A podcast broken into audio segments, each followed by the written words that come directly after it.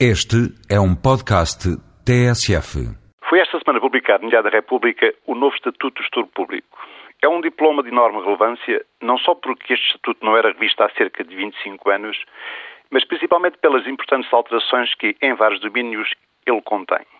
Como se ajuda a transparência, clarificando o regime das incompatibilidades e limitando a um ano de remunerações o valor máximo da indenização a pagar ao gestor em caso de cessação antecipada das suas funções, o da limitação do número de mandatos, só permitindo a sua renovação até um máximo de 12 anos, se for na mesma empresa, o da fixação dos limites das regalias complementares dos gestores, como sejam as condições de utilização dos cartões de crédito, dos telemóveis e de viaturas e dos benefícios com os planos complementares de reforma e ainda a introdução de um sistema de remunerações variáveis indexado à avaliação da performance anual do gestor, avaliação a efetuar com base na definição de um conjunto de objetivos concretos e de metas quantificadas. Há cerca de 20 anos atrás, desempenhando então funções governativas no chamado governo do Bloco Central, tive a sorte de obter a aprovação do Conselho de Ministros para, a título muito excepcional, assinar um conjunto de contratos de programa com todas as empresas públicas de transportes, bem como os respectivos contratos de gestão, com objetivos e metas previamente definidos, com os seus gestores, incluindo um, na época, inovador modelo de remunerações variáveis e de avaliação da performance semelhante ao que agora foi aprovado, experiência que infelizmente não teve grande continuidade.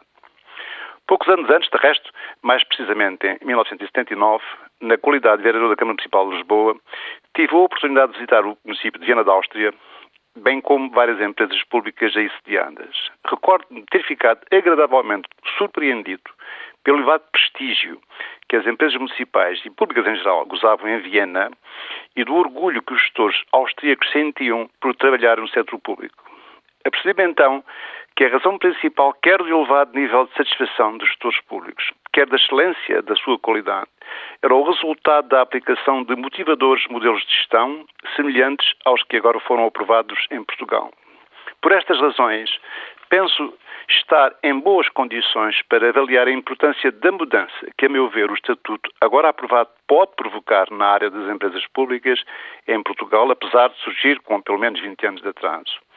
É preciso que os decisores entendam que a qualidade e eficácia da gestão empresarial é independente da natureza pública ou privada do seu capital. São a aplicação de modelos de gestão que atraiam a qualidade, estimulem a motivação ao trabalho e premiem o mérito, que, pelo contrário, geram a eficácia e a excelência das organizações, tenham elas a natureza que tiverem.